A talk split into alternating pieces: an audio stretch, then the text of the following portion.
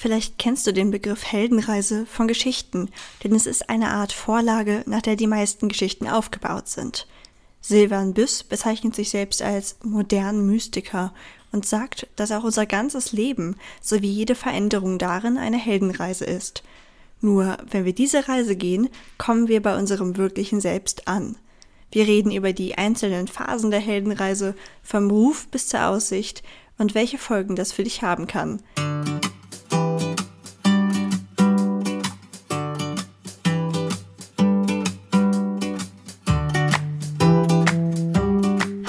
Herzlich willkommen zu meinem Podcast Du bist wunderbar. Mein Name ist Ilka Brühl und ich habe mich lange Zeit anders gefühlt, weil ich mit einer Gesichtsspalte geboren wurde. Heute sehe ich das aber überhaupt nicht mehr als Manko, sondern freue mich einfach über die Vielfalt der Gesellschaft. Vorurteile und Ablehnung resultieren meist aus Unwissen, weshalb ich in diesem Podcast ganz verschiedene Menschen mit ihren individuellen Herausforderungen und Träumen vorstelle. Außerdem berichte ich von meinen eigenen Erfahrungen, Zweifeln und Erfolgen. Ich möchte dir einerseits Mut machen, an dich und deine Träume zu glauben und dich andererseits beruhigen, wenn es mal nicht so rund läuft. Denn auch das ist völlig normal. Aber jetzt erstmal viel Spaß mit der Folge und vergiss nie, du bist wunderbar, genauso wie du bist.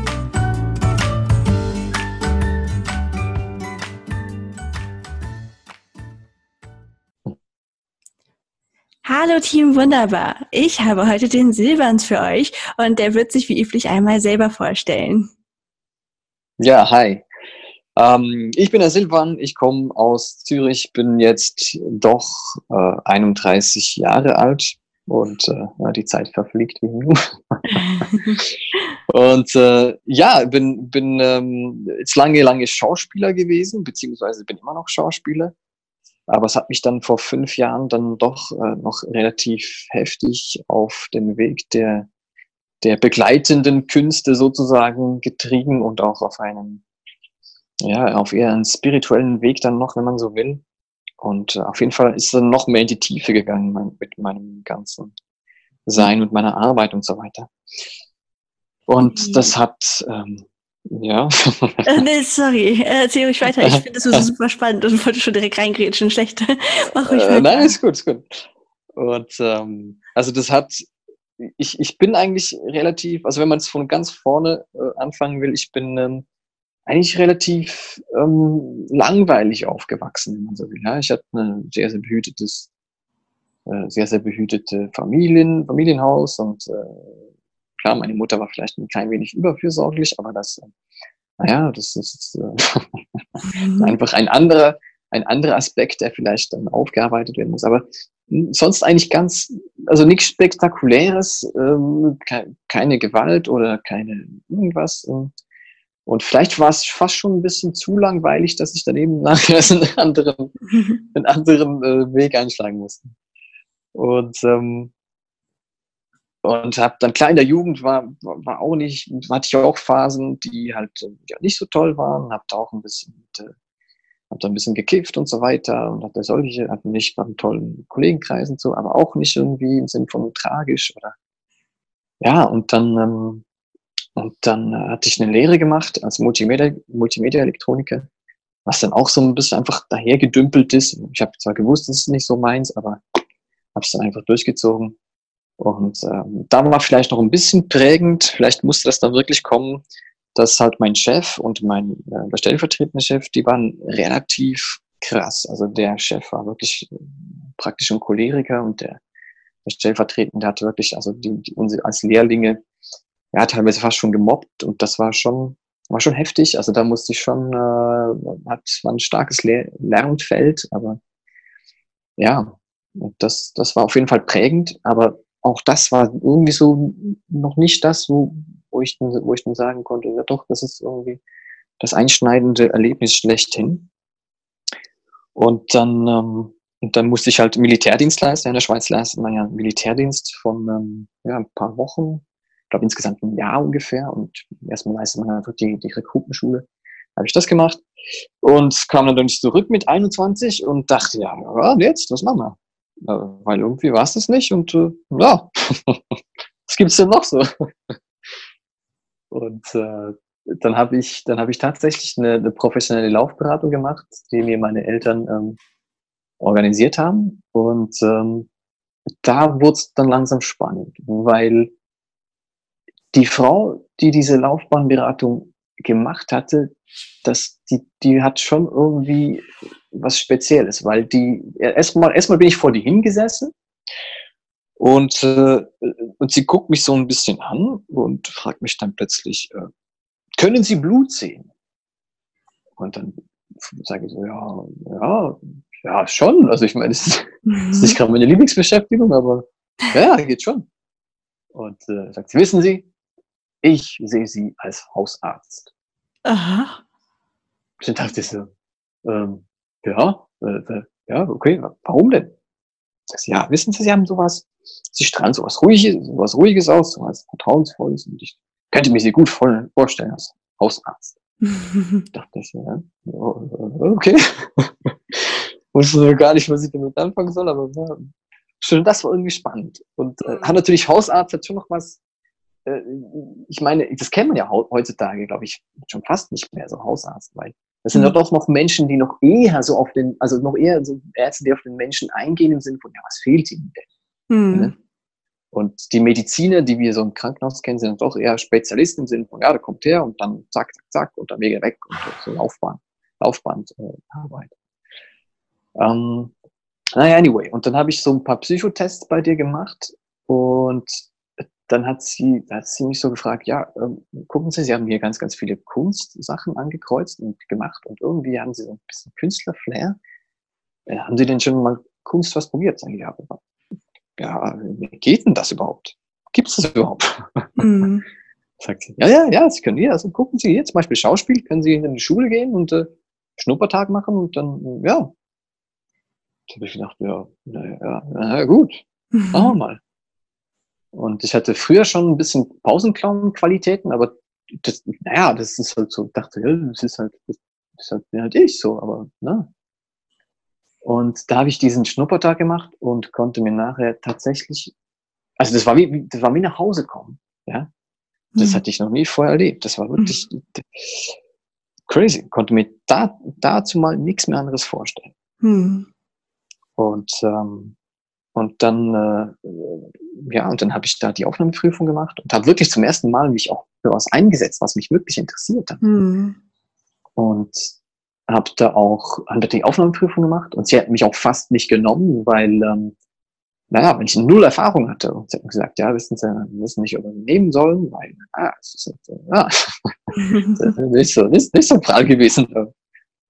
Dann habe ich, und das war so die, das erste Mal, wo ich so irgendwie wo sich so meine Intuition irgendwie ähm, ja eine Art gemeldet hat. Und wirklich stark im Sinn von, im Sinn von, wenn du jetzt nicht aufstehst für dich, dann, dann gehst du wirklich, verpasst du was.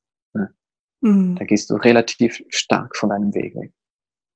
Und dann, ähm, und dann habe ich einfach gesagt, gucken Sie, ich, ich weiß nicht warum, aber, aber ich muss das irgendwie machen. Und dann ähm, und dann haben sie gesagt, ja, gut, ja, dann, dann geben wir ihnen eine, eine sechsmonatige Probezeit.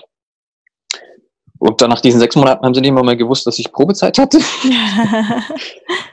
weil, weil ich halt wirklich scheinbar mich so reingewühlt hatte. Ne? Und das war mhm. wirklich, also das war für mich völlig neues Leben. Ich habe mich da um 180 Grad gewendet und äh, die Leute, die, sie, die mich von Anfang an kannten, hatten dann am Schluss äh, schon viele gesagt, ja, du, du bist irgendwie arrogant geworden, weil ich halt zum ersten Mal auch einfach gesagt habe, was ich dachte, ja, was mhm. ich irgendwie, ja, so ein bisschen eben auch für sich einstehen und so, ne? Mhm. Und, äh, und vorher war ich halt einfach aus allem mit Scherz gemacht, ja, und alles Harmonie und oh, bloß nirgends anecken, oh, kein mhm. Konfliktchen und so und oh, nein, lieber nicht und so. Und ähm, ja, äh, das war so die erste, der erste große Schritt auf meine Reise nachher. Mhm. Ja, und dann, und dann kam nachher halt äh, nach diesen fünf Jahren ähm, erste, erstes Schauspielen, also dann wirklich Schauspiel äh, relativ viel machen. Kam dann so dieses Neue im Sinn von, dass ich dann irgendwie durch einen Kumpel an Videos herangetreten bin, die, dann halt eben völlig neue Sachen mir auftaten, ja, über die Pyramiden und, und, und Mythologie und, äh, ja, und Spiritualität und auch so Aliens und all so Zeug, ne? wo ich einfach dachte, boah, scheiße, wo, was habe ich denn verpasst? Kann ja nicht sein, dass es mir in der Schule nicht erzählt wurde. Mhm. Und, ähm, und habe mich da dann als zweiten Turning Point sozusagen völlig reingewühlt. Einfach in diese ganz, wo ich alles, was ich dachte, scheiße, das hat man mir irgendwie vorenthalten. Mhm. Und ähm, kam dann auf ganz, ganz verschiedene ähm, äh, Konzepte und, und, und, und äh, Lehren und alles. Und, und habe mich dann auch entschieden, eben eine Coaching-Ausbildung zu machen erstmal und habe dann das gemacht und habe mich sonst weitergebildet, weiter in das ganze Zeug einfach aufgesogen und, ähm, und habe dann, und jetzt, damit wir auch mal zum Thema kommen. Ach, ist doch irgendwo ähm, das Thema. Und, äh, und da bin ich auch, ein Teil, wirklich ein recht einschneidender Teil davon war wirklich, als ich dann mal wiederum einfach durch so einen Zufall, ne, in Anführungszeichen, ähm, auf ein Video gestoßen bin, das, das so die Heldenreise ein bisschen erklärt hat, beziehungsweise mhm. die Jugend, die Jugend als Heldenreise. Und habe mir dann da ein Buch geholt von, ähm, von einem Deutschen, der heißt Peter Meyer, glaube ich der, der sich mit Initiationen beschäftigt, ähm, von Jugendlichen im Sinne von Initiationen in das Erwachsenenleben, ja. Und mhm. in dem Sinn auch in eine, in eine Art Seelenaufgabe und einen Seelenweg, halt einfach halt alles, was so ein bisschen tiefer greift oder halt eben höher greift als das, was wir hier kennen. Alles, was so eine Art Berufung zeigt, ja, wenn man, wenn man es noch ein bisschen weltlicher sagen möchte. Und der hat dann auch von der Heldenreise gesprochen. Und ähm, das hat mich irgendwie gezündet. Und dann mit der weiterführenden Literatur und so weiter bin ich dann auf Joseph Campbell gestoßen, der, der eigentlich der Verfasser der Heldenreise schlechthin ist. Also der Joseph Campbell ist ein Phänomen, wer das, wer das, also wirklich, wer sich für die, wer sich auch nur in Ansatz jetzt von Heldenreise irgendwie angetan fühlt, der sollte unbedingt ähm, zumindest zumindest so die, die Dialoge mit Joseph Campbell äh, mal, mal lesen. Er hat so zwei Dialogbücher, glaube ich mit so also Interviewbücher eine Art, wo das ein bisschen relativ zugänglich erklärt. Und ähm, der hat, der hat es wirklich sein Leben lang, kann man wirklich sagen, also fast, ich weiß nicht, 70, 60, 70 Jahre hat er sich die all, alle Mythen der Welt reingezogen und hat die miteinander verglichen und ähm, hat dann darauf gemerkt, äh, dass eigentlich alle, also wirklich fast, also gibt fast nichts, was nicht auf der gleichen Struktur aufbaut, wie zum Beispiel diese Helden, also wie, wie diese Helden heißen. Und er hat dann das als Monomythos äh, formuliert erst einmal, weil er halt eben herausgefunden hat, das, das ist alles so, das ist die Grundstruktur. Jeder Mythos baut auf diese Struktur auf. Und ähm, klar, die einen vielleicht ein bisschen mehr, die anderen ein bisschen weniger, die anderen vielleicht noch eine kleine Station dazu, die anderen vielleicht eine Station weniger. Ähm, aber grundsätzlich ist es immer dasselbe Muster. Und das unabhängig, also das heißt, südamerikanische Mythologien haben dasselbe Muster aufgewiesen wie, wie, wie asiatische Mythen oder, oder halt, oder, oder Mittel, oder Mittel, ähm, wie sagt man, Mittlerer Osten, Mythen aus dem mhm. Mittleren Osten, sumerisch und so weiter.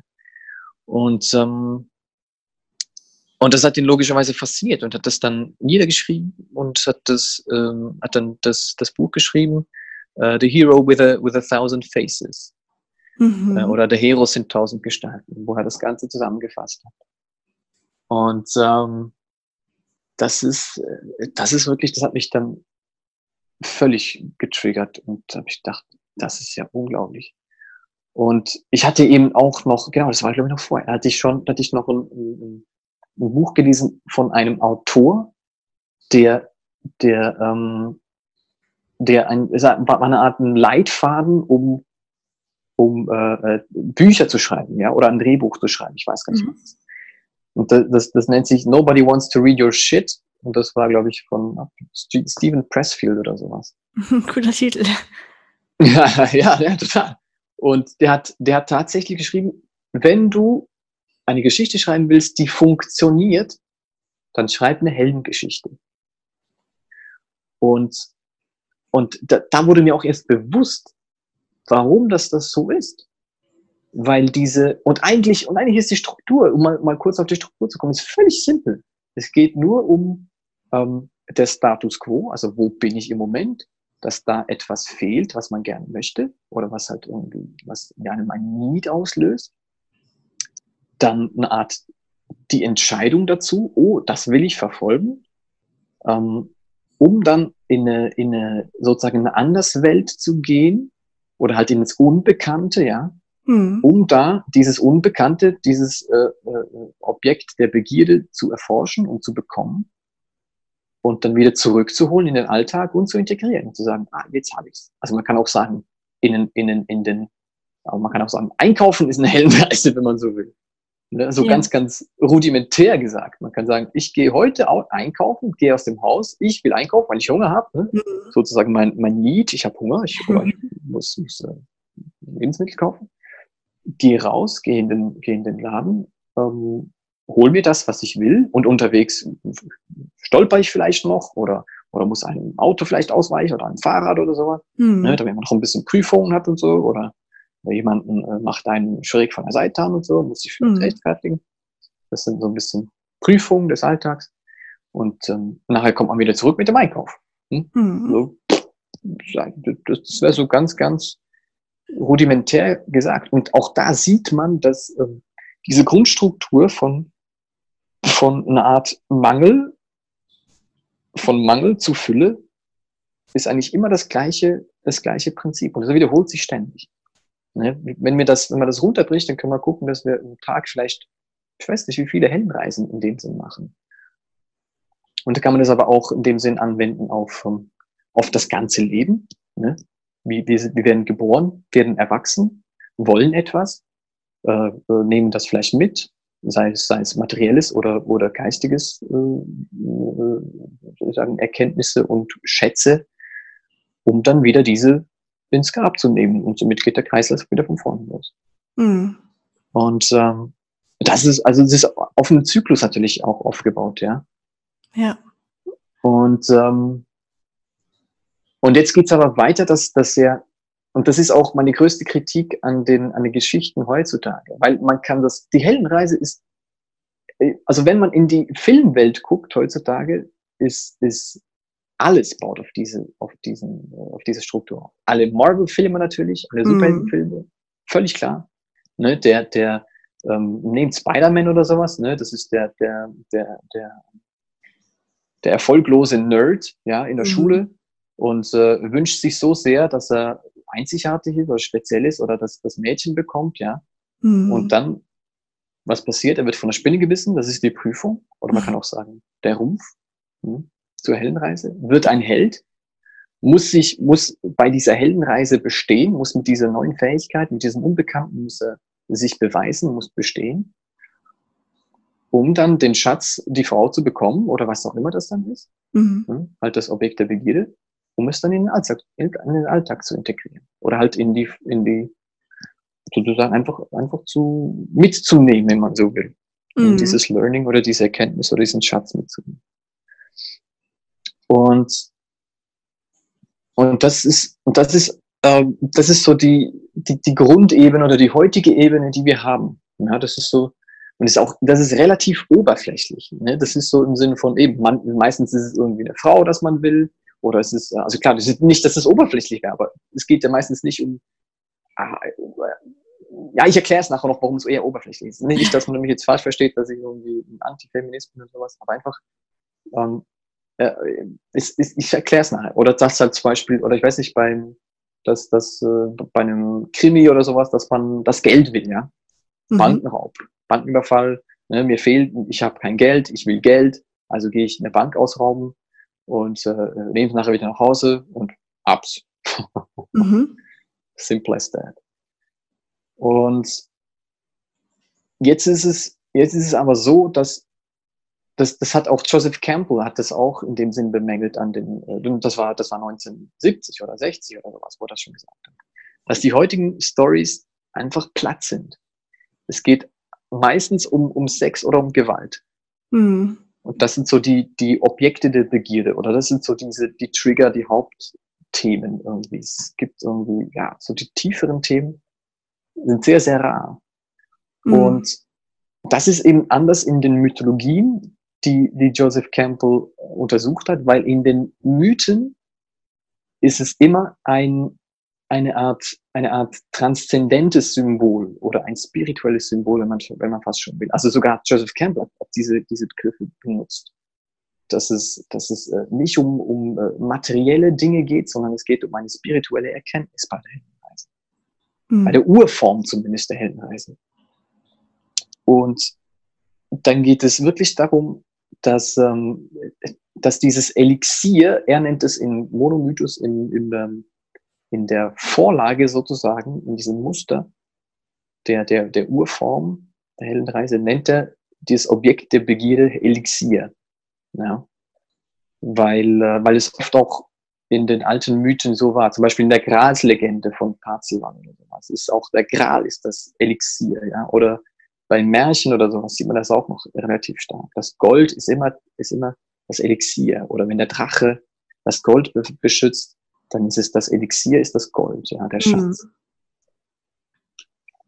Aber, und, und, und da ist es halt, und da ist es halt wichtig zu erkennen, dass all diese Mythen und auch alle Geschichten eigentlich metaphorisch zu verstehen sind. Ja, es geht nicht darum, dass man den Schatz bekommt als Gold, sondern es geht metaphorisch darum, dass man die ganze Heldenreise, diese ganze, diesen ganzen Mythos, diese ganze Struktur eigentlich innerpsychologisch sieht, innerpsychisch, ja. Hm. Dass man erkennt, dass eigentlich alle Mythen, alle Geschichten ein Wegweiser sind nach innen im Sinn von, hey, wenn du etwas in dir hast oder eben halt nicht hast, dann wirst du gezwungenermaßen, wenn wir Menschen funktionieren so, wenn uns etwas fehlt, dann wollen wir auf die Suche gehen, um es zu finden. Ja. Das ist so, das ist so natürlich wie der Mensch selbst. Und um dann zu erkennen, dass eigentlich die ganze Heldenreise nur darauf ausgelegt ist, dass wir dieses tiefste aller Needs, und zwar zu wissen, wer ich bin und was mache ich überhaupt hier, und das zu erkennen. Ja. Das ist eigentlich dieses, dieses Elixier. Wer, wer bin ich und was mache ich überhaupt hier? Und da gibt es verschiedene Antworten. Und die Mythen, und Joseph Campbell hat halt ähm, darauf hingewiesen, also beziehungsweise Joseph Campbell hat darauf hingewiesen, dass die Mythen darauf hinweisen, dass dieses Gold halt ähm, dass da die, die Seele ist zum Beispiel. Also das kann man ja nennen, wie man, wie man will, aber es ist auf jeden Fall was Tieferes als nur, ähm, ich will einfach gut leben können. Weil ja. sonst wären ja alle, weil sonst wären ja alle reichen Menschen glücklich. Oder? Ja, ja, das stimmt. Aber, aber zumal das nicht so ist, ähm, muss was Tieferes der Need sein, der Ur-Need. Ne?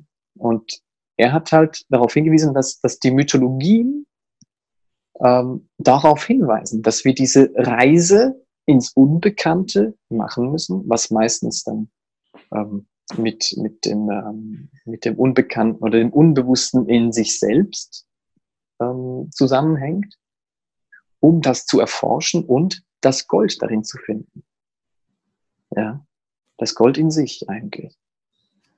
Ja, es ist total spannend, das so zu sehen. Ich kannte die Heldenreise auch schon durch, weil ich ja auch gerne schreibe. Ähm, mhm ich habe sie aber noch nie als etwas betrachtet, was in mir selbst ist oder was vielleicht auch den Weg in mir selbst zeigt. Mhm. Mhm.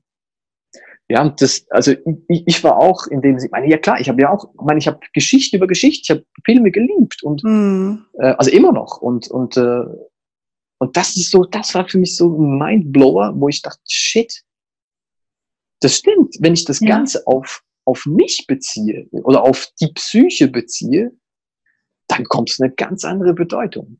Ja, auf jeden Fall.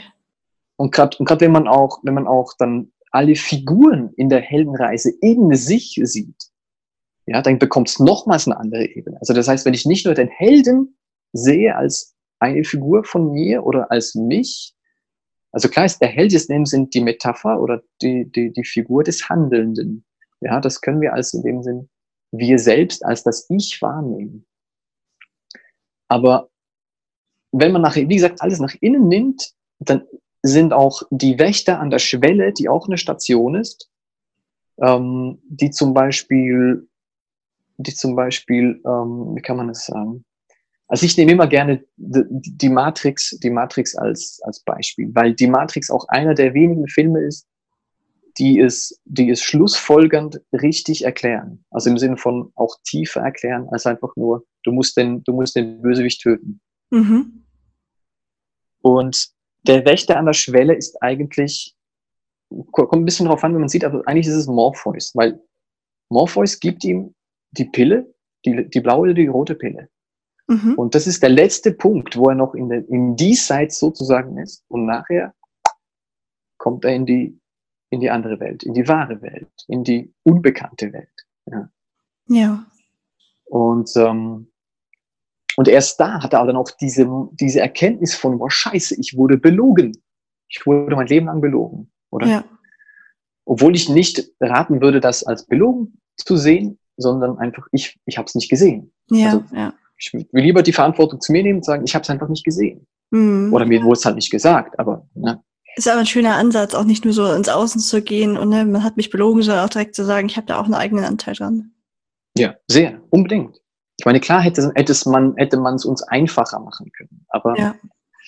das ist nicht der Punkt. Der Punkt ist auch von der Heldreise, nimm es zu dir, weil der Held ist, der Agierende agiert, der Held agiert, er macht einfach nicht. Ähm, ich meine, ich, ich habe mal einen Satz irgendwo hingeschrieben, glaube ich, auf meiner Homepage. Was wäre, wenn Luke Skywalker seine, seine Reise nie angetreten wäre? Wenn er gesagt hätte, du bist schuld. Mhm. Ihr alle seid schuld. Ich bleib hier in meinem Häuschen und mach nichts. Ihr mhm. könnt schon gucken, dass ich nämlich nachher das bekomme, was ich will. Hm? Ja. Nee, nee, der, der Held ist der Agierende, der Held geht. Ja. Der Held ist der, springt ins Unbekannte mhm. und weiß nicht, was passiert. Ja. Und wird dabei richtig geschliffen und gefeilt. Ja, das stimmt. Und das ist all das dem Sinne Metaphern für ein Menschenleben oder eben das eigene Leben. Also wenn man es wieder mythologisch sieht, dann ist, ähm, wir im Westen kennen halt mythologisch gesehen die Drachen, die Drachengeschichten sehr gut. Ja. ja. Bei uns ist immer ein Drache, der halt einen goldenen Schatz bewacht und so weiter und so fort. Und bevor aber der Held zum Drachen kommt, muss er immer noch ganz, ganz viele kleine Prüfungen bestehen, damit er nachher, damit er nachher ready ist für den großen Drachen. Hm. Und der große Drache ist, ähm, das kann man nun auseinandernehmen, wie man möchte. Aber es ist, für mich hat es immer mit einem großen Schattenaspekt zu tun. Nehmen wir zum Beispiel Angst. Angst ist etwas, was uns immer begleiten wird und was ein großer Schattenaspekt äh, sein kann vom, vom Menschen, ja, der uns sehr, sehr stark blockieren kann. Hm. Dann wäre zum Beispiel so ein Endgegner oder, oder so ein Drache, wäre zum Beispiel die Angst. Und was hinter der Angst ist, also hinter dem Drachen, ist der Schatz. Also das heißt, wenn ich da durchkomme und da kommt eben eigentlich die Kritik, die ich, die ich ähm, anbringen möchte an den meisten Geschichten heutzutage, weil sie eben davon ausgehen, man muss den Drachen töten. Mhm. Und das ist für mich, es ist irreführend, weil du musst nicht die Angst bekämpfen in dem Sinn oder den Drachen töten. Das ja. wird dich nur noch weiter reinreiten. Das wird dich nur noch mehr ähm, in die Blockade führen, weil äh, das ist nicht der Punkt. Ja. Und hier finde ich eben, hier finde ich eben äh, Neo und äh, die Matrix so toll, weil im letzten Teil also wer, wer die gesehen hat äh, oder noch nicht gesehen hat, unbedingt anschauen. Das ist für mich mhm. folgerichtig der, der richtige Schluss, weil Neo kämpft irgendwann, irgendwann ist er fast, fast kaputt, weil die haben so lange gekämpft, er und Agent Smith, also der Bösewicht, ja. dass er nicht mehr kann. Und ähm, dann kommt der schöne Satz, äh, alles, was einen Anfang hat, hat auch mal ein Ende, Neo. Ja. Und dann erkennt Neo, es ist unvermeidbar. Es ist sogar, es ist sogar eine Art richtig, dass, dass sie verschmelzen. Ja. Und dass, dass halt Agent Smith ihn in dem Sinn, ähm, also dass sie sich eigentlich gegenseitig auflösen, ja. Ja. Wenn man, wenn man das Zerstören wieder wegnehmen, weil ich finde, eben Zerstören ist vielleicht ein bisschen zu heftig für manche, aber wenn sie, dass sie zusammenkommen müssen, um sich aufzulösen. Mm, ja. ja. Und dann könnte man, könnte man das nachher sagen, wenn ich bereit bin, da, darum sage ich auch in meiner, meiner Arbeit und in meinem Upspeak-Channel zum Beispiel, lerne den Drachen reiten, anstatt ihn töten zu wollen. Weil wenn du es schaffst, diesen Drachen in dem Sinn zu zähmen, im Sinn von, dass du ihm deine, dein Vertrauen ähm, und auch deine Liebe eine Art schenkst, deine Akzeptanz, dann kannst du lernen, diesen, diese Angst zu reiten und zu nutzen, anstatt, äh, also eben, weil, weil töten kannst du sie eh nicht. Weil wer, wer sich dagegen sträubt, der, wie gesagt, der kommt nur noch mehr rein. Wer sich vor der Spinne fürchtet und dann die Spinne bekämpft, tötet, der hat einfach für kurz Ruhe. Aber es kommt, es gibt mehr Spinnen. Es gibt noch Millionen von Spinnen. Also ja. bringt ja nichts, wenn ich jede Spinne töte. Deswegen habe ich nicht mehr keine Angst. Sondern ich muss mich mit der Spinne aussöhnen und sagen, ah, die Spinne, vielleicht mal auf die Hand nehmen und vielleicht mal ein bisschen, uh, vielleicht mal nur eine kleine auf die Hand nehmen, dann vielleicht eine größere und dann vielleicht noch mal eine größere. Bis man mhm. merkt, ja, eigentlich ist es gar nicht schlimm. Ja. Wenn, wenn, ich, wenn ich in dem Sinn das akzeptiere und den Widerstand auflöse und mich entspanne, dann macht die gar nichts. Ja, ich sage auch so oft, da wo die Angst ist, das ist da, wo ich lang will, weil am Ende mhm. wächst man auch so über sich hinaus. Genau, richtig. Und deswegen ist auch hinter dem Drachen ist der Schatz. Ja. Völlig, völlig eigentlich richtig, oder? Völlig folgerichtig. Ja.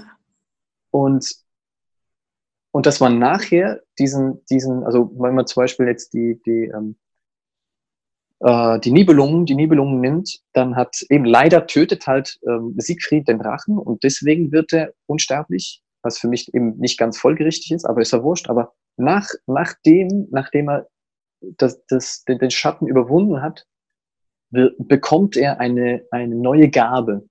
Ist ja wurscht, was es ist. Es ist einfach eine neue Gabe. Mhm. Eben, das, wird jetzt da, das wird jetzt da umschrieben mit Unsterblichkeit. Aber er bekommt eine neue Gabe. Und und das ist mal, das ist mal der wichtigste Teil dahin, ja. Und was aber nachher ganz schön auch noch gezeigt wird, was ich, was ich interessanterweise bei, gerade bei, bei, bei der, bei der Spiri-Szene relativ äh, stark beobachte, ist, ähm, dass wenn man dieses Elixier, diese neue Gabe für sich gefunden hat und es zum Beispiel ähm, und es zum Beispiel, ich weiß nicht, eine Erleuchtungsergebnis ist, äh, eine, eine, eine Erleuchtungserfahrung ist oder, oder eine Einheitserfahrung, wie man das auch immer nennt, oder innere Frieden, ähm, dass man, dass man dann in dem Sinn sich entscheiden muss, was mache ich jetzt damit? Ja. ja. Versuche ich, versuche ich jetzt dieses Erlebnis für immer und ewig zu konservieren und es für mich vor allem zu haben und zu behalten? Oder möchte ich es verschenken?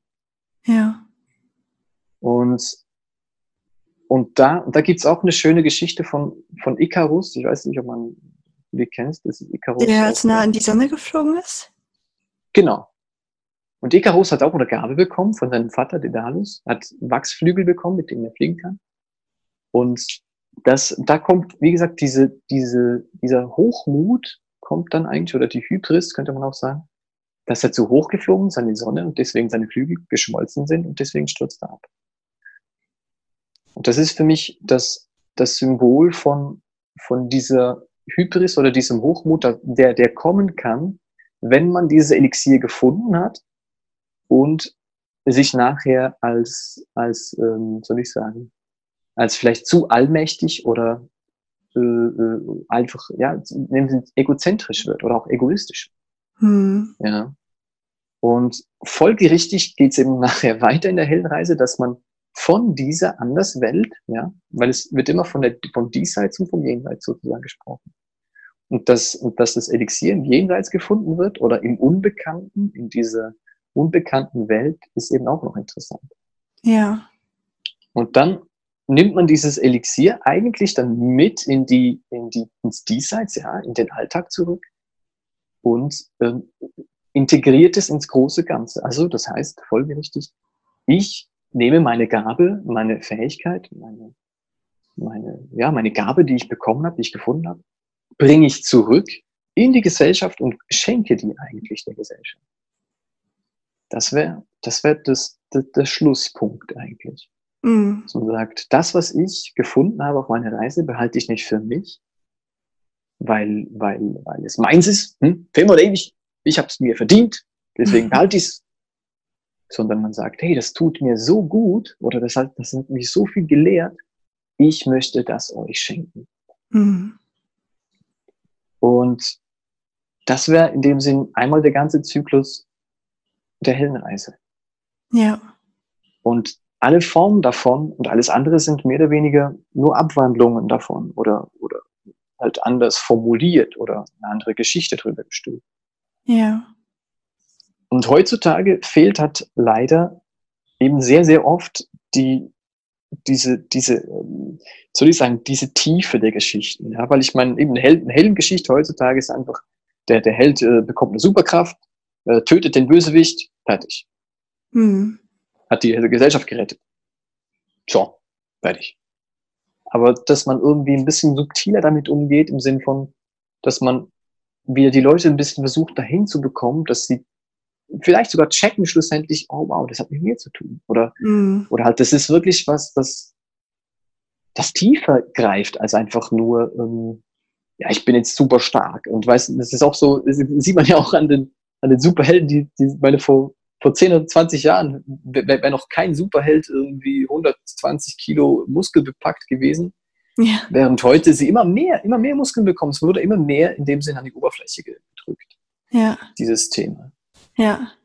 Und deswegen fände ich es höchst interessant oder, oder auch eine Art wichtig, dass man diese, diese, äh, diese Urform wieder, wieder, äh, wieder checkt und merkt, oh scheiße, das, das, das ist ja, das geht ja viel tiefer als einfach nur, ah, der, der, der, der Held tötet den Bösewicht, äh, weil, er, weil er so stark ist und äh, ja. Ne? Und das, das fände ich, das fände ich schon nice, wenn man das irgendwie wieder mehr, wenn man aus den, also aus den heutigen Geschichten wieder eher diese Mythenqualität hinbringen würde. Im Sinne von dieses, ja, dieses Elixier wieder, wieder in der Tiefe findet, ja. Ja, ja. Und da gibt es ganz, ganz wenige Filme und Geschichten, die ich ganz, ganz schätze, deswegen.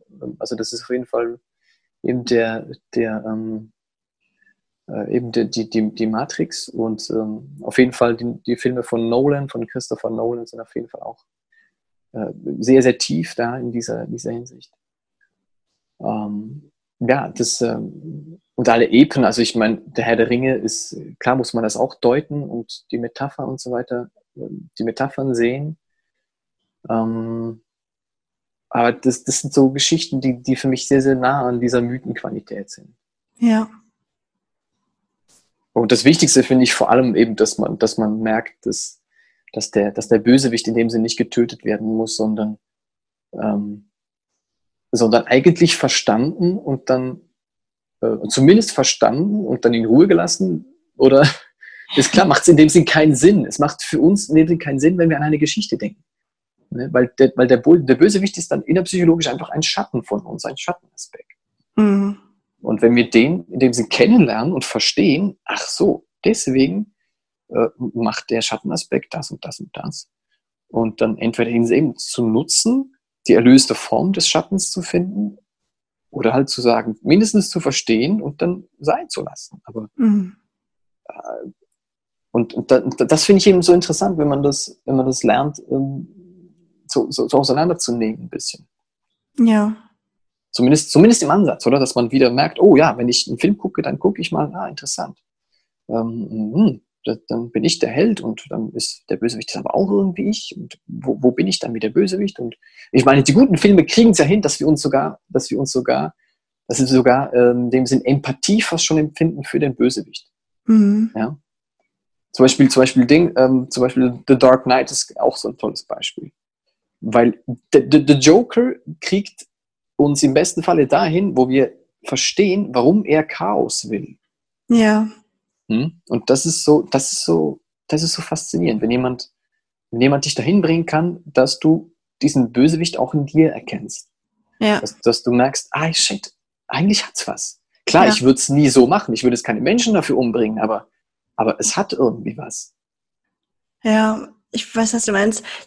Einfach dieses so, dass man mitfühlen kann mit allen Rollen, dass das nicht nur zu mhm. ist. Ich hatte das gerade, ich gucke gerade die dritte Staffel von Tote Mädchen lügen nicht. Ich weiß nicht, ob du das kennst. Ähm, mhm, kenn ich nicht. Auf jeden Fall, ich will jetzt auch nicht spoilern, falls jemand das hört, aber sagen wir mal, ich kann jetzt gerade in der dritten Staffel plötzlich mit jemandem mitfühlen, den man halt zwei mhm. Staffeln lang halt komplett hasst. Und ähm, ich finde es super ja. spannend gemacht, weil man einfach so merkt, natürlich ist es falsch, wie der gehandelt hat und alles, aber der mhm. hatte in seiner, seinem Kopf war das vielleicht anders und der hat da echt einen Grund für gehabt oder, also ich finde, fand das so spannend, weil ich da ganz oft gerade sitze und auf einmal mit dem mitfühlen kann und das mhm. habe ich lange nicht bei einer Serie gehabt, die ja irgendwie dann doch irgendwie immer alle relativ gleich und vorhersehbar ablaufen und das freut mich total, mhm. weil das so spannend ist, dass man mal wieder was anderes hat. Mhm. Total. Und ich, ich glaube auch eine gute Geschichte, also wirklich, ich glaube, da, da zeigt sich auch der Skill von, eine, von einem Autor mhm. oder einer Autorin, äh, wenn, wenn sie es schafft, so diese, eben diese Aspekte auch ähm, mehr den Zuschauer, dass der Zuschauer die leichter zu sich holen kann, ja. Mhm. Und nicht gezwungen ist, diese zu projizieren. Ja. Weil das Problem ist ja auch, dass wir, dass wir dann sehr, sehr gerne diese Heldenrolle äh, auf die Leinwand projizieren nicht nur, nicht nur der Film wird auf die Leinwand projiziert, sondern unsere Wünsche und unsere Ängste werden ebenfalls auf die Leinwand projiziert. Ja. Und wir geben das einfach ab und sagen, oh, ja, ich gucke jetzt mal wieder einen Held, der, der, der für sein Leben kämpft und das, was er will. Und äh, nachher gehe ich nach Hause und äh, mach nichts. Mhm. Oder? Und ja. dass, dass man das erkennt, dass, das, dass man eigentlich wie seine, sogar da eine Art, im schlimmsten Falle seine Verantwortung abgeben kann. Ja. ja. Und das ist fast schon unbewusst auch, weil, weil man, wir genießen ja, wenn dieser Held auf die Reise geht und, oh, und der, der wird stärker und der, der, und der muss diese Aufgaben bestehen und, und, und muss nachher den Helden töten, äh, den, den Bösewicht töten. So, das macht, das macht ja mit uns was. Also, das ist ja wirklich, das kann einen wirklich ergreifen. Und weil es so nah bei uns ist, ja, auch da kann man eigentlich erkennen, dass es so nah bei uns ist, diese Sachen. Und deswegen funktionieren auch die Geschichten. Deswegen sind wir auch, haben wir auch ein Need, diese Geschichten zu, zu sehen und zu erleben, weil wir sie eigentlich so sehr erleben wollen. Ja. Ne? Aber trotzdem, das, das muss man mal checken, oder? Wenn, wenn, wenn man diese Geschichten so genießt, weil man sie eigentlich selbst erleben, erleben möchte, dass man dann checkt. Es, das heißt ja nicht, dass man nie mehr Filme schauen muss, aber dass man wenigstens nachher checkt, hey, boah, das war jetzt voll geil, habe ich auch im besten Falle ermutigt, wieder für mein Leben mehr einzustehen und meinen Helden wieder mehr im Alltag zu integrieren und im Alltag äh, ausleben, sich ausleben lassen. Dass man ja. das wenigstens als Inspiration sieht, oder? Und merkt, scheiße, das, das, äh, den kann ich nutzen auch, weil das ist was mhm. Menschliches. Wie nutzt du das für dich so ganz bewusst? Also, oder auch, ich weiß gar nicht, du, du coachst ja auch, beziehungsweise du sagst auf der Internetseite, bei dir mhm. ist das anders als normales Coaching, aber benutzt mhm. du dann ganz gezielt die Heldenreise auch im Umgang mit Klienten? Ich nutze, ich nutze die Archetypen vor allem. Mhm. Also das heißt, ähm, ich gehe, ich sag mal so, wenn es sich anbietet, dann tue ich es. Aber meistens, meine, du, du siehst, wir haben jetzt eine, eine, wir haben jetzt mehr als eine halbe Stunde nur schon über das Prinzip der Heldenreise gesprochen. Und wenn jemand ja. das nicht kennt, dann, dann muss ich das zuerst jemandem erklären, bevor ich dann in dem Sinn arbeiten kann damit. Aber es ist eigentlich auch irrelevant, weil ich glaube, es ist interessant für, für Leute, ähm, um es mal zu kennen und, ähm, und vielleicht auch fast noch ein Ticken mehr für, für begleitende Berufe, weil, weil äh, ob man es nachher erzählt oder einfach nur das Prinzip anwendet, ist wie sekundär. Weil wenn ich weiß, jeder Mensch hat einen Helden in sich, hat einen Bösewichten in sich oder halt einen Schattenanteil, dann muss ich nur mit diesen Anteilen arbeiten, weil ich weiß, der, die, dieser, das hat jeder Mensch in sich. Jeder Mensch hat einen, einen, einen Held in sich, einen, einen Schattenanteil in sich und ein Elixier in sich. Und, und wenn ich weiß, durch den Helden, durch diesen Archetyp des mutigen, proaktiven, progressiv orientierten, wenn ich den Trigger, die, diese Rolle erstmal finde in einem Menschen, diese triggern kann, sodass der Mensch bereit ist, auf den Weg sich zu machen und, ähm, und auch bereit, an, bereit ist, an sich zu arbeiten, ins Unbekannte zu gehen. Ja, das ist dieser erste Impuls, der stark sein muss. Und dafür kann man den Helden nutzen. Ja, und das kann man, ja, das kann man auf verschiedenste Arten und Weisen machen. Ich meine, die, die, die vielleicht ähm, Baha, Baha und Jeffrey kennen, ähm, die machen es, glaube ich, bei Empower Yourself, ähm, machen die das, glaube ich, relativ stark. Das ist wie so der erste Impuls. Denn die geben wieder den Leuten einen, einen Energiestoß mit, sodass die selbst erkennen, wow, fuck, ich habe diese Energie, um was zu ändern. Das ist wie diese, dieser erste Impuls, um, um, uh, um den Menschen äh, den Mut zu geben und die Macht zu geben, sich auch zu spüren, ich habe diese Macht, um nachher die Heldenreise sozusagen anzutreten.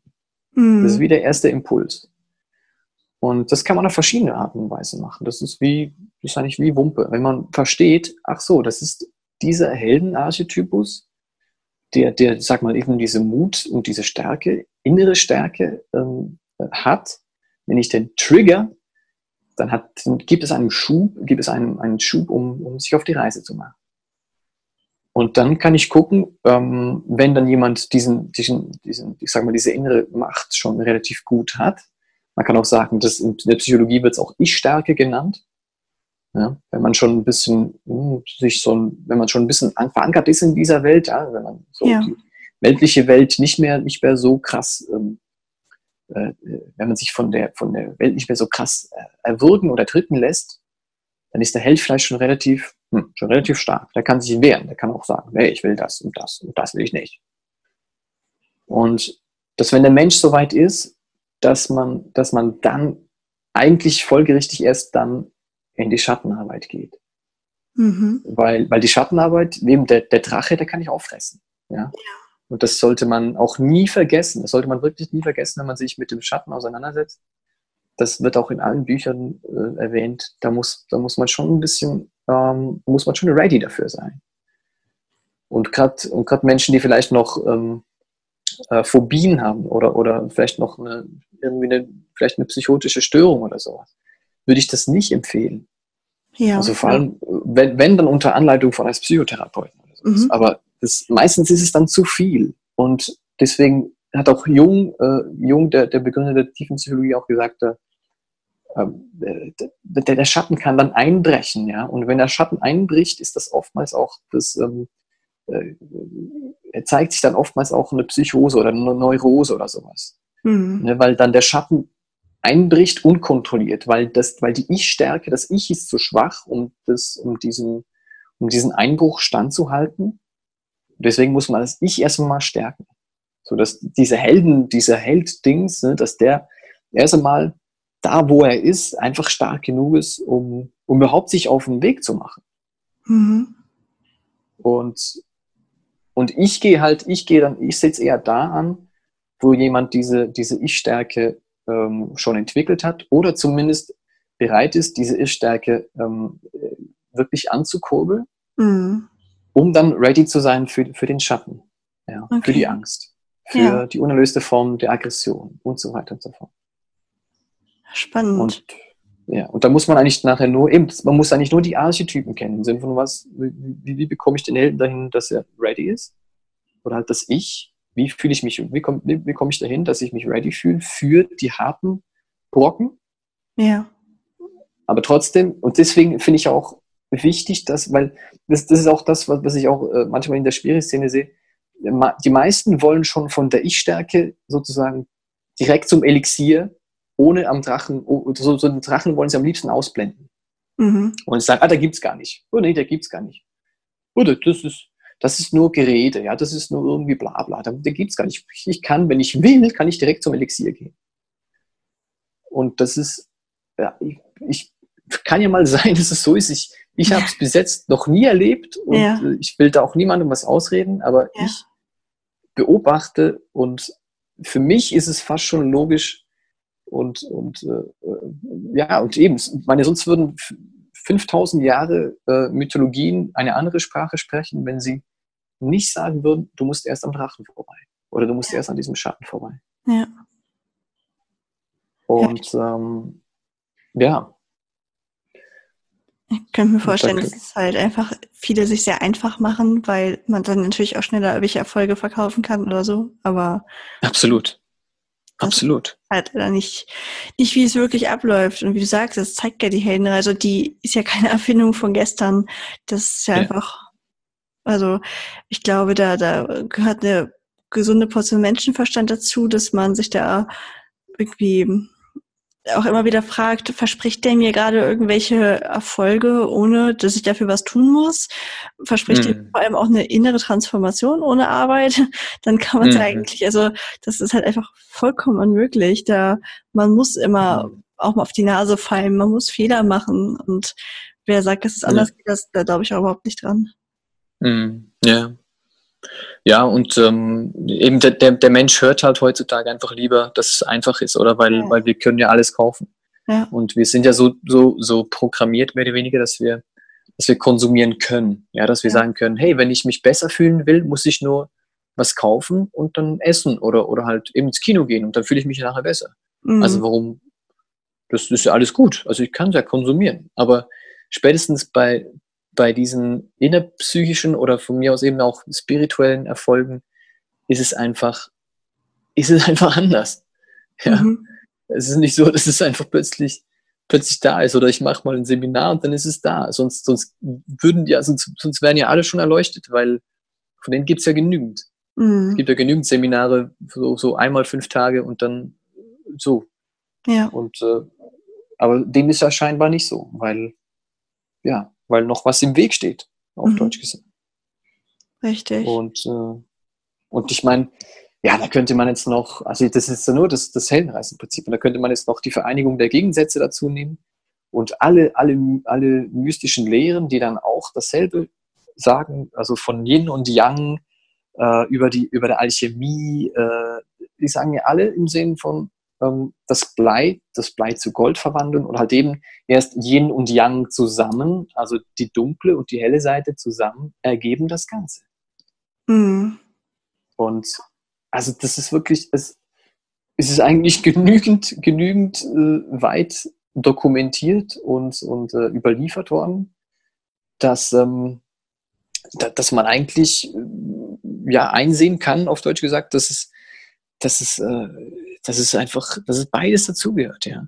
Und auch mhm. Jesus ist in dem 40 Tage in die Wüste gegangen und musste mit dem Teufel ringen. Ja, es ist auch da, es ist, es ist überall. Ja. Und das, ähm, deswegen, das ist, ja. deswegen finde ich es auch so faszinierend, weil ich habe, ich, ich bin wirklich kein Freund von, von, wie soll ich sagen, von ähm, von Determinismus. Also ich würde nie sagen, es gibt nur einen Weg oder mein ist der richtige oder oder die Heldenreise äh, mhm. ist jetzt das einzig wahre. Ähm, das würde ich eigentlich nie sagen, aber ich bin wirklich erstaunt, wie sehr das diese Heldenreise einfach eine, eine, eine wirklich starke Wahrheit hat. Mhm. Auf, auf so vielen Ebenen. Und das, das, hat mich schon, das hat mich schon wirklich fasziniert, weil eben, es gibt ja, es gibt äh, ganz, ganz viele äh, Schulen und Lehren und äh, bla bla bla bla bla und mhm. Astrologie und Numerologie und bla bla bla und alles gibt's und so. Und alles hat so seine Qualität und aber ich bin bis jetzt, glaube ich, wirklich noch nie auf, auf was in dem Sinne, in Anführungszeichen, Wahres gestoßen als diese Heldenreise. Und gerade wenn man sie eben noch, noch auseinander nimmt und ich war ja noch ein, Jahr am, am C.G. Jung-Institut in, äh, hier in der Schweiz. Und dann, äh, und dann habe ich auch merken müssen, ja scheiße, das, auch da kommt es immer wieder, eben in der Psychologie, Tiefenpsychologie ist es ebenso. Es ist, äh, ja. das ist schon crazy. Und, äh, und sogar in Träumen, ja, wir hatten, äh, also ich mache ja auch Traumanalyse, das ist wirklich, also das ist auch etwas sehr, sehr Spannendes. Hm da hatte ich auch schon oft, oft äh, Heldenreise-Symbolen, äh, Symbole im Sinn von äh, äh, ja, ganz verschiedene Stationen, die wirklich, wo du identifizieren konntest, ja, shit, das ist jetzt diese, diese Station. Ja. ja. Und, ähm, und übrigens ist auch, was ich auch interessant finde, auch aus den Büchern, ähm, ist eigentlich, dass, dass heutzutage die heutige Gesellschaft äh, scheitert ganz, ganz oft am Ruf. Das heißt eigentlich an der allerersten Station. Weil die allererste Station ist, ist der, der Ruf zur Heldenreise, der kann ganz, ganz verschieden sein. Das finde ich eigentlich noch wichtig. Das noch, möchte ich noch kurz ausführen. Wenn ich darf. ja, ja, mach. Dann laber ich hier einfach durch. ähm, Quatsch, ist gut. Ja. Und äh, weil der, der, der Ruf, also eigentlich, ich, ich, ich, vielleicht ist es gut, wenn ich wieder, wieder um die Matrix dazu nehme. Mhm. Ja? Der Ruf zur Heldenreise von Neo war, wer den Film kennt, The White Rabbit, ja? der weiße Hase.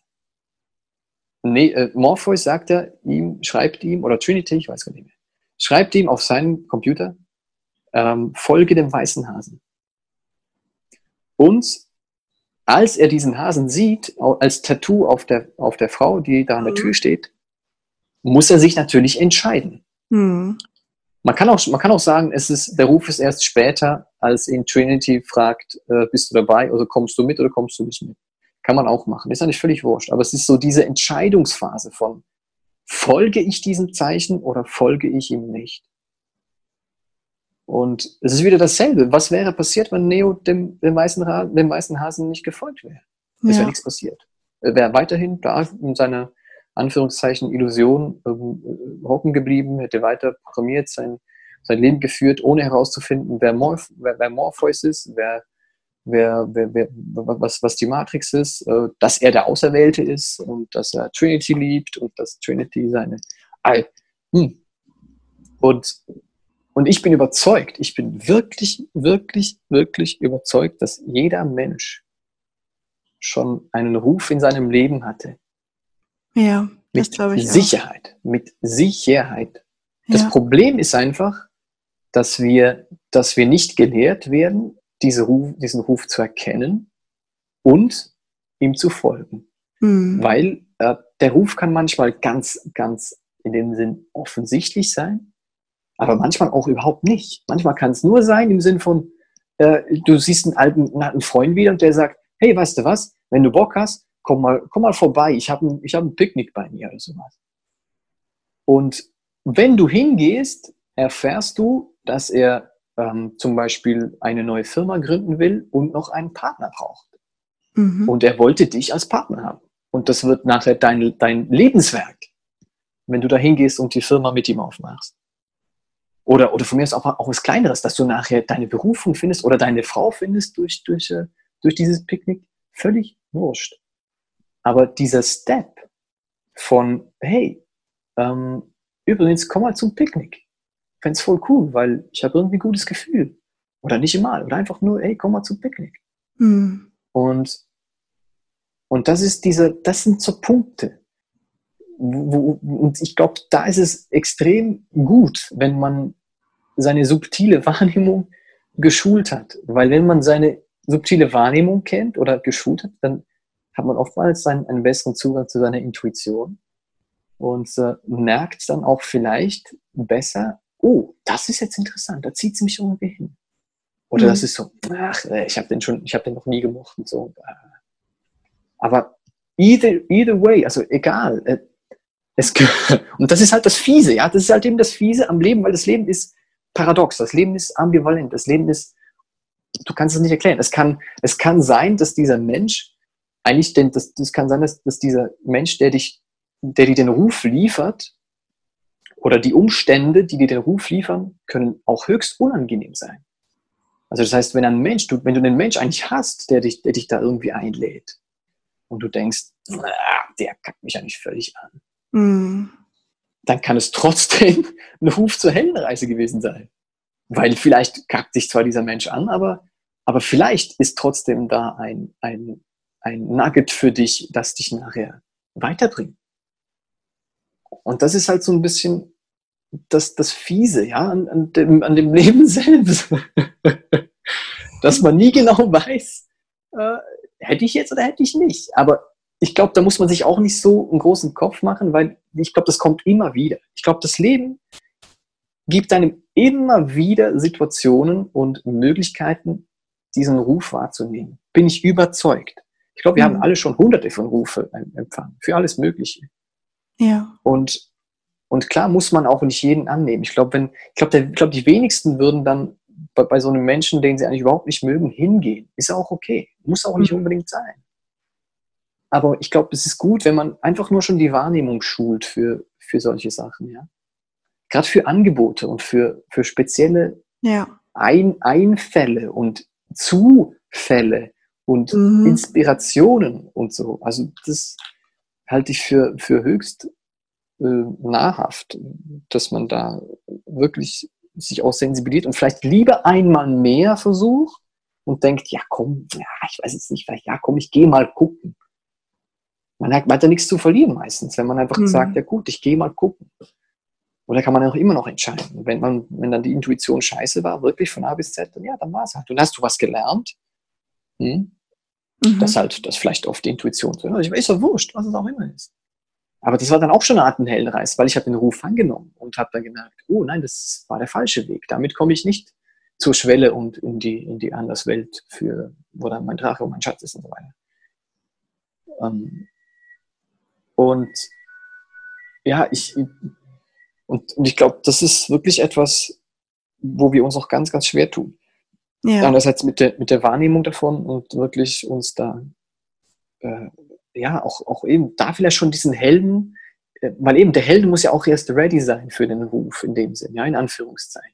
Also die Ich-Stärke muss ja irgendwie auch schon ein bisschen da sein, so, so dass man sich auf den Weg machen kann.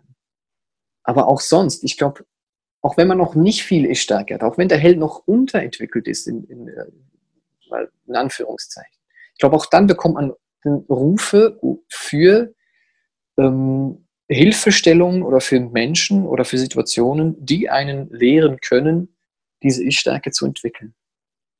Weil, weil eigentlich habe ich auch durch, durch das Schauspiel einfach nur Ich-Stärke gelernt oder sehr, ja. sehr stark. Das war meine Ich-Stärke. Ich habe durch Schauspiel gelernt, mein, mein Held, meine, meine Ich-Stärke zu stärken. Um hinzustehen und zu sagen, das bin ich und dafür stehe ich und da gehöre ich zu und da gehöre ich nicht zu. Mhm. Und äh, hm, so. Um nachher in dem Sinn wirklich für die heißen Eisen ready zu sein, für diese für meine tiefsten Drachen, ja, für diese, für diese, all diese Drachen, die man nicht anschauen will. Mhm. Und äh, ja, und, und äh, ich meine, äh, und, und archetypisch gesehen wäre eigentlich die Jugend dafür auch prädestiniert.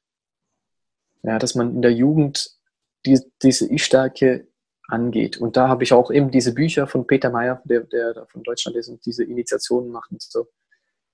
Ähm, das ist eigentlich eigentlich wäre die Jugend die beste Zeit, um diese, diese Ich-Stärke zu schleifen. Ja? Um den ja. Jugendlichen auch die, die Zeit und den Raum zu lassen, dass sie diese entwickeln können und sich ausprobieren können und sagen, ich will mich da wetzen und ich will mich da schleifen und ich will da hinein und ich will da hinein. Weil da hat man die Power, da hat man noch die Resilienz, da hat man noch alles, um sich richtig zu schleifen. so dass man nachher in dem Sinn wirklich ready ist, um äh, den Drachen, den sie gegenübertreten kann. Ja. Und das ist für mich auch ein, noch ein großes, ähm, wie soll ich sagen, da dürfen wir noch viel, noch viel wandeln, dass wir dann auch stark unterscheiden von Kindheit und Jugend, dass wir den Jugendlichen wirklich die Freiheit, spätestens dann die, eine große Freiheit lassen, dass sie sich ähm, äh, schleifen können und ausprobieren können und eben dieses, äh, ja, diesen Mut entwickeln können auch und diese äh, die Neugier auch auf ganz andere Sachen kommen mir dann. Das ist äh, ja, also da könnte, könnte man nochmals ganz, ganz viel drüber reden. Aber das ist ja immer so, ne, also ne, wenn man erstmal anfängt, sich mit so einem Thema zu beschäftigen, merkt man, wie viel dahinter steht. Ja, total. Total. das ist wirklich, also eben, also ich habe jetzt mittlerweile eben mich auch schon über so viele Sachen informiert, dass ich mich auch irgendwann einfach entscheiden musste, wo setze ich an, oder? Mhm. Und da kam einfach jetzt, jetzt auch äh, aus verschiedenen Gründen einfach die Schattenarbeit, weil es, ähm, ja, weil es für mich einfach stimmig ist und weil, weil es auch nicht das ist, weil eben so ein bisschen Kontrast liefert zu, ähm, zu vielem, vielem, was jetzt auf dem Markt ist und äh, vielleicht auch Leute abstößt, wenn sie hören Schattenarbeit, weil es halt schon als Begriff in sich ähm, diese vielleicht ein wenig Unbehagen auslöst, weil es dahin zeigt, dass man sich dem Schatten stellen muss. Ja. Und das ist für mich aber auch gar nicht schlimm, weil ich möchte effektiv vor allem mit Menschen zusammenarbeiten, die sich trotz dieses Unbehagens vielleicht ähm, also dass es vielleicht so weit ist, dass man vielleicht trotzdem so denkt, ah, ich weiß nicht, sich trotzdem dem stellt. Weil mhm. ich bin überzeugt, deswegen nenne ich auch, deswegen pitch ich auch mit, mit radikale Wandlung. Und nicht, weil radikal so radikal klingt, sondern weil es radikal von Radix Wurzel heißt. Ja. Und zwar ist das für mich Veränderung an der Wurzel. Ja.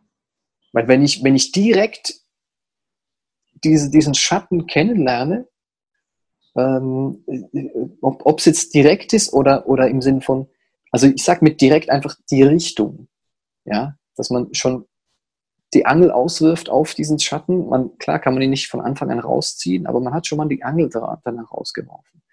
Weil es, weil es das, das fundamentalste, der fundamentalste Entwicklungsschritt ist. Weil, weil dann weiß ich schon mal, ah ja, genau, es wird irgendwann der Schatten sein, hinter dem aber das Gold ist. Und wenn ich den Schatten habe, dann, uh, wow, genau. Mm. Und die Richtung stimmt aber schon mal und vielleicht bin ich noch nicht ganz ready, vielleicht auch schon. Aber da wird man sich ja sowieso ranarbeiten. Ja. Und, ähm, und ich, ich merke, also ich meine, ich habe es ja im Schauspiel erlebt. Je mehr ich in diese, oder je mehr ich mit, mich mit diesem Schatten konfrontiert habe, desto schneller ging es auch. Also ich meine, ich habe nur meine Scham größtenteils verloren, ähm, weil ich mich immer wieder geschämt habe. Ja. Ich habe mich am Anfang grausig geschämt. Erstmal auf der Bühne. Ich habe mich zu Tode geschämt. Mhm. Aber weil ich mich zu Tode geschämt habe, konnte nachher diese Scham auch hm, in Anführungszeichen sterben. Ja. Oder? Ich meine, es gibt immer noch Situationen, wo, wo, ich, wo so ein Gefühl hochkommt von, von Scham, aber es ist wie so, es ist wie so ein Fünkchen im Sinn von der, der Drache ist noch so ein bisschen gähnt dann vielleicht noch oder oder oder ist vielleicht macht vielleicht noch so ein Grummeln oder aber, aber beißen oder Feuer spucken würde er mit Sicherheit nicht mehr, weil, weil er schon so oft, weil ich ihn schon so oft angeguckt habe, gesagt, ja, lieber Drache, Scham, Schamdrache, ja, wir haben viel, viel erlebt, ne? ich habe dich schon viel geritten, ja, haben wir schon ganz, ganz viel zusammen durchgemacht und äh, ich kenne dich, ich kenne den Scham. Den Schamdrachen kenne ich in- und auswendig. und das, deswegen macht er mir keine Angst mehr, weil ich weiß, äh, es kommt schon irgendwie, vielleicht nicht immer gleich, vielleicht äh, schnappt er auch mal noch nach meiner Hand, aber, aber es, ich weiß schon, dass es eigentlich okay ist. Ja. Und, äh, und das ist, ich sage immer, man schämt sich so lange, bis man sich nie mehr schämt. Mhm. Und das ist einfach der Prozess. Und ich habe trotzdem, hat es mich drei, vier, fünf Jahre gekostet, bis ich mich fast nicht mehr geschämt habe. Mhm. Also es ist so, eben, auch wenn man direkt reingeht, es ist immer noch ein Prozess. Ja. Aber es ist für mich der, der, der, der direkteste Weg, wenn man so will, ja. Ja. Ist übrigens genau das gleiche mit dem inneren Kind. Also für mich ist das innere Kind auch ein Schattenaspekt. Ist wahrscheinlich der, der größte Drache, den wir in dem Sinn mitnehmen als, als Konzept. Und da gilt es in dem Sinn, diese Schattenaspekte kennenzulernen von diesem inneren Kind, ja. ja. Und da sagt natürlich auch die Dings, ja, wer, wer, wer habe ich jetzt gesehen? Bei Find Your Flow. Die Stefanie Stu, nee, nicht Studer, Stäble, Stibber, Stubbi, ich weiß nicht mehr. Psychotherapeutin. Die spricht ja auch vom, vom Schattenkind. Das fand ich dann auch so interessant. Das war irgendwie, irgendwie logisch. Dass sie das Sonnenkind, das Sonnenkind benennt und das Schattenkind benennt. Da ja. Ich ah ja, genau, ja, ist klar. Hm, ja. Das ist genau dasselbe. Das ist auf jeden Fall was, was ich auch nochmal mit äh, recherchieren werde, auch in die Shownotes packen werde, weil das kannte ich jetzt zum Beispiel auch nicht. Aber es ist irgendwie, also wahnsinnig interessant, was ich vorhin ja schon meinte, dieses, dass Heldenreise einfach so viel mehr ist und was, was es einem alles den, die Tür öffnet.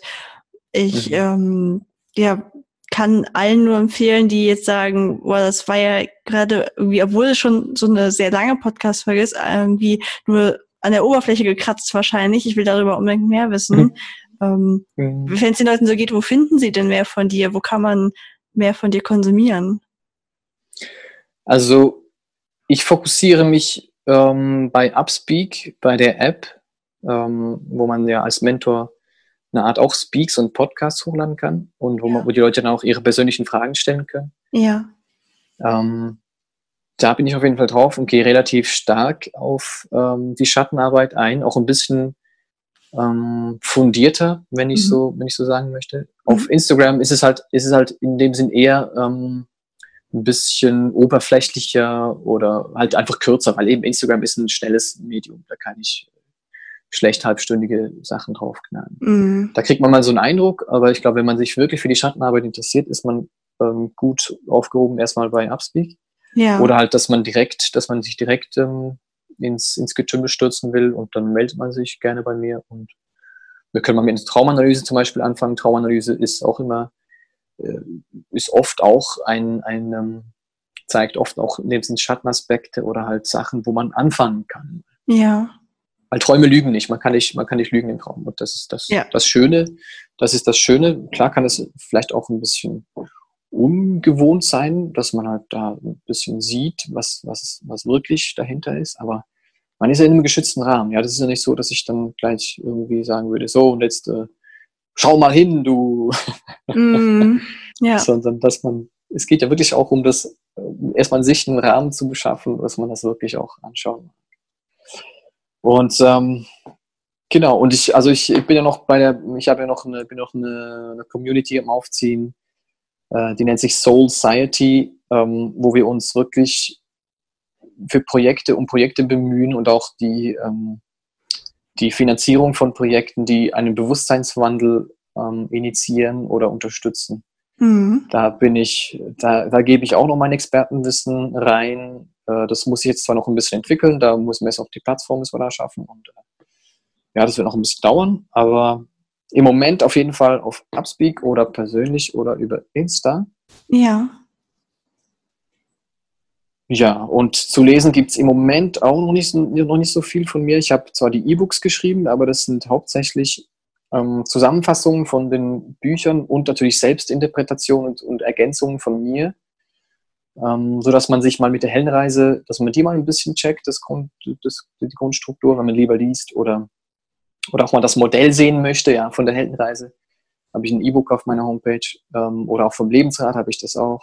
Ja. Ähm, da spreche ich in einem E-Book noch über den Held als Gesellschaftsphänomen, ähm, wie man das wirklich so in der Gesellschaft ein bisschen heraus, besser heraussehen kann, eben zum Beispiel mit den Filmen, ähm, wo, wo wir diesen Held lieber projizieren, anstatt ihn in uns zu nehmen und in uns zu sehen. Ja?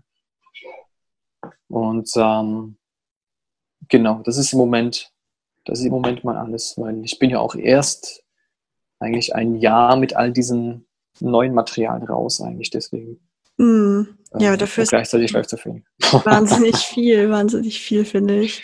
Das E-Book durfte ja. ich ja auch lesen. Das äh, war auf jeden Fall sehr spannend. Deswegen wusste ich ja auch schon so manches von dem, was du heute erzählt hast. Wenn äh, man mhm. das nochmal nachlesen möchte, kann ich das nur empfehlen. Ich packe das auch alles in die Show Notes. Und mhm. ähm, ja, wenn jemand Fragen hat, bin ich mir ganz sicher, kann er sich ja auf dein Profil noch umsehen und dir bestimmt auch schreiben oder so. Da bist du, so wie die Edge jetzt ja ganz offen für. Und ähm, hast du sonst noch irgendwie ein paar, Entschuldigung, ein paar abschließende Worte für die Zuhörer? ähm, nee, ich glaube, jetzt fällt mir gerade nichts mehr zu oder ein. die Leute haben ja die Gelegenheit, sich ausgiebig bei dir umzusehen und da viel zu erfahren. Absolut. Absolut. Dann danke ich dir wahnsinnig. Erstens, dass ich dein E-Book lesen durfte. Ich danke dir, dass du heute hier warst, äh, trotz Terminverschiebung. und äh, ja, ich danke dir einfach für deinen wertvollen Input. Danke. Sehr, sehr gerne. Sehr, sehr Schönen gerne. Tag dir noch. Gleichfalls. Tschüss, danke. Ui, das war ganz schön viel Input. Mich würde wirklich interessieren, wie dir diese Folge gefallen hat. War sie dir zu lang? Fandest du das Thema interessant? Lass es mich sehr gerne wissen. Und es würde mich sehr freuen, wenn du mir vielleicht weiterhilfst. Ich werde in den nächsten Tagen bei Instagram und Facebook, da kannst du ja mal die Augen offen halten, einen kleinen Aufruf starten. Denn fürs nächste Jahr, wo ich ja frei habe, möchte ich ein bisschen planen, was ich so mache. Und dazu habe ich mir eine Art Fragebogen überlegt. Aber ich wollte das nicht so unpersönlich machen und werde das deswegen über Anrufe machen. Also wenn du Lust hast, vielleicht in den nächsten Wochen mal mit mir zu telefonieren und mir weiterzuhelfen, was dich bei mir interessiert und was dir gefällt und wo deine Probleme sind und wie ich dir helfen kann, also nicht als Verkaufsgespräch, sondern wirklich nur generell, dann lass es mich wissen. Halt mal die Augen auf und bis bald.